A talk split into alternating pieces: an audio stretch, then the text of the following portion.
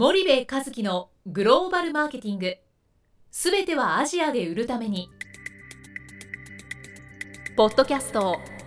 森部和樹のグローバルマーケティング。すべてはアジアで売るためには過去10年間で1000社以上の海外展開の支援を行った森部和樹がグローバルマーケティングを分かりやすく解説します。グローバルマーケティングとは世界のニーズに応えて利益を上げること。アジアで売るためにはものづくりプラスグローバルマーケティングを武器とした戦略を持たなければなりません。日本には素晴らしい企業が多く存在します。その企業とともにアジア市場を目指したい。再びジャパンアズナンバーワンと呼ばれる時代を作りたい森部一樹は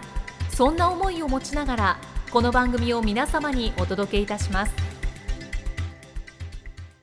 こんにちはナビゲーターの東忠夫です。こんにちは森部和樹です。じゃあ森部さんあの、はい。まあ、ディストリビューターの件で話をしたんですけども、はい。はい。じゃあ輸出ビジネスの時と、まあ、チャンネルビジネスの時と、うん。まあ、原販現地原産でうん。やるような、うん。ちゃんまあ、ビジネスの時うん。では、はい。そのディストリビューターのレ,、まあ、レベルといったらあれいいのか悪いのかわかんないですけど、うん。うん付き合う会社も付き合うディストリビューターも違ってくると思うんですけど、うん。そうん。の辺って森部さんはどうお考えでしょう？かもう全然違いますよね。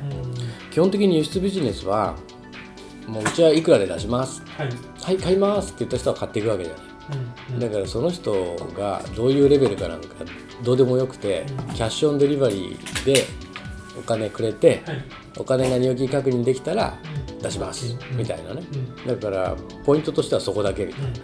金っ払いがどうなのかしか意識しないわけだよね、うん。だって FOB ジャパンで渡したらその後のことはどうでもいいわけだ。そうですねまあ、これが輸出ビジネス、うん。そして僕はここから脱却しなきゃダメだと言っていて、うん。えー輸出ビジネスはまあたらどうでもいいって話だよね、うんうんでここからじゃあ輸出型のチャンネルビジネスになるっていう時は、結局そのえっ、と間口カバレッジを増やさないと売り上げって絶対上がらないわけじゃないですか、うん。間口のカバレッジを増やすのか、うん。その間口における店頭シェアを増やすのかのいずれかですよね、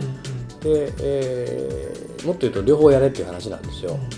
でまず最初に間口カバレッジを増やせっていう話なんですけど、そうなってくると今度輸出型のチャンネルビジネスになったらそれができるディストリビューターを選ばないといけない。で特に ASEAN の場合は MT よりも GTTT の市場の方が大きいので、はい GTTT 市場の間口カバレッジを増やせるディストリビューターを選ばないといけないよねはいでそこそういうディストリビューターを選ぶっていうのがこの輸出型のチャンネルビジネスね。で原産原販型のチャンネルビジネスになってくると自分たちの現地法人がいるわけですよ。うん。うんそうすると基本的には自分たちで間口カバレッジを上げて自分たちで店頭シェアを上げるっていうことを僕は推奨していてはい。基本的には自社セールス。なので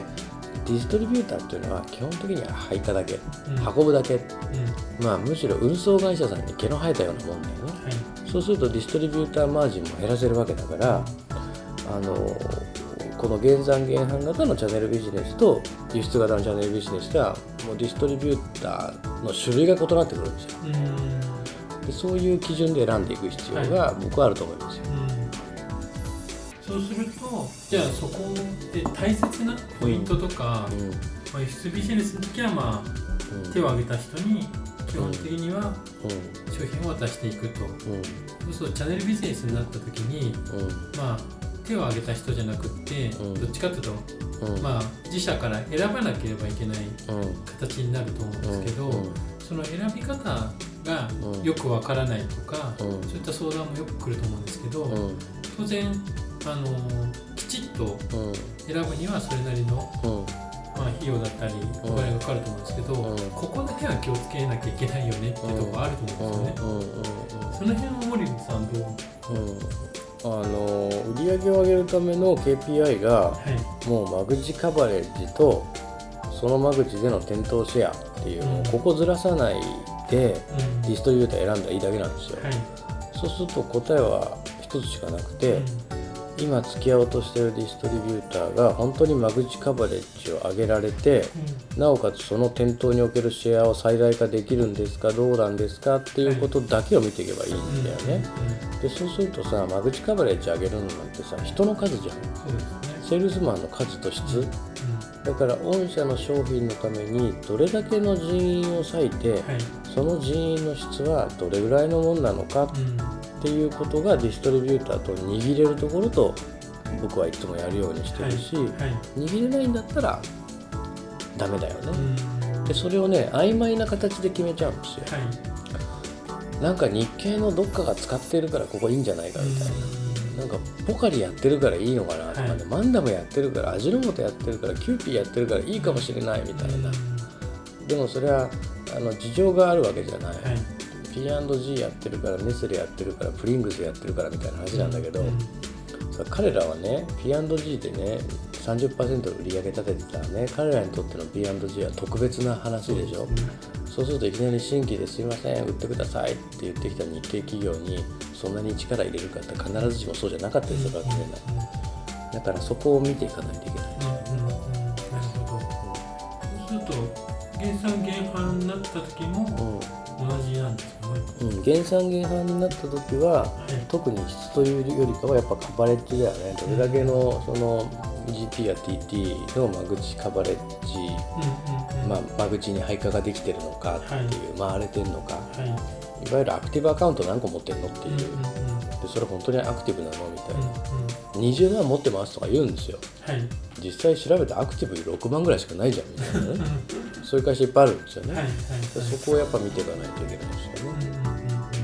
で特にその PG とかネスレとかユニリーバが使ってるようなディストリビューターっていうのは比較的でかいんですよ、うんまあ、でかい人もディストリビューターなんで大きくたって数百億ぐらいだけども、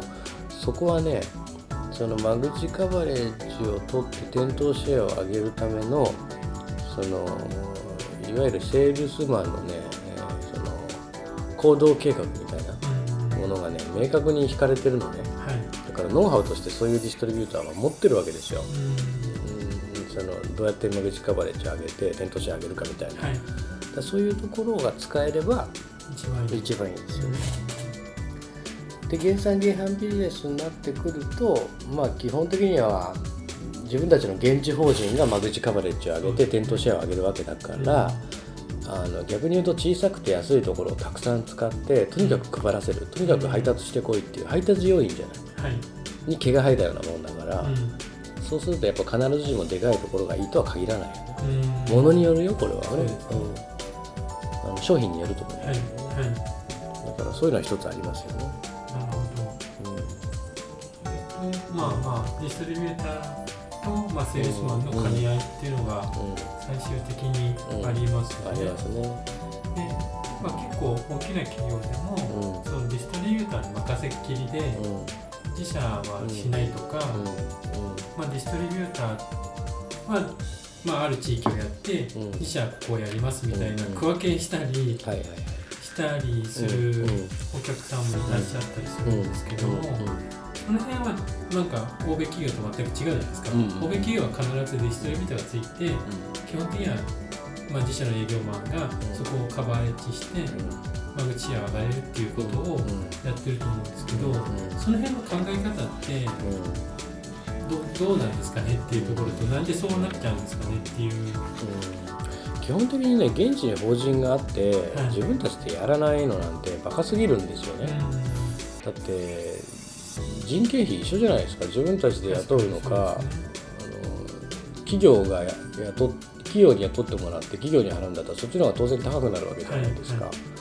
だから絶対自分たちでやるべきなんですよね、うん。でもそのノウハウがないから、えーそうなっちゃってるっていう話なのでで外資はそのノウハウを早く取り込めてるからね。もうすでにあるわけじゃないですか先進企業なんていうのは。そうですね。だからそこを使って自分たちのそのセールスでねそれをやるわけなんですけど、うんうんうんあ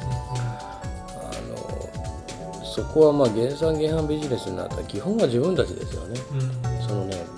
ディストリビューター、まあ、所詮アジアのディストリビューターなんでそんなに質が高くないわけですよ、日本みたいに、黙ってても全部やるかってそういうわけな話でもないからやっぱり現地法人があるんであれば、全部自前でやらないと、僕はダメだと思いますけどね。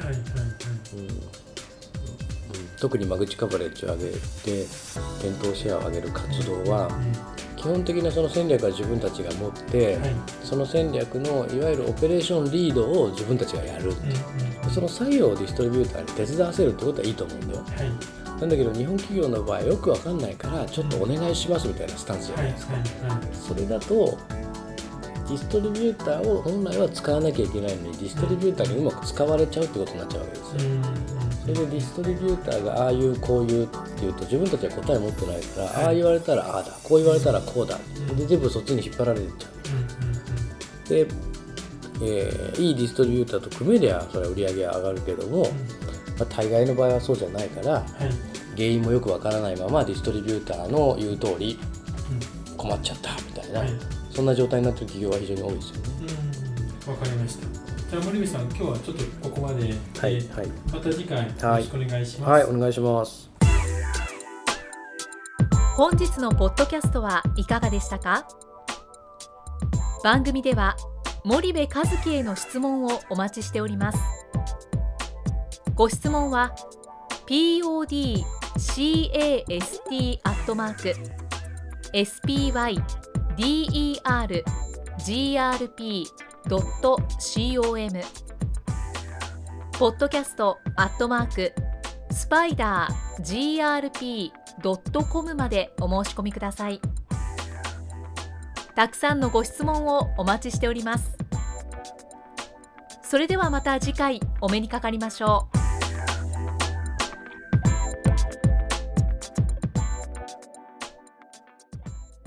森部和樹のグローバルマーケティング。この番組はスパイダーグループの提供によりお送りしました。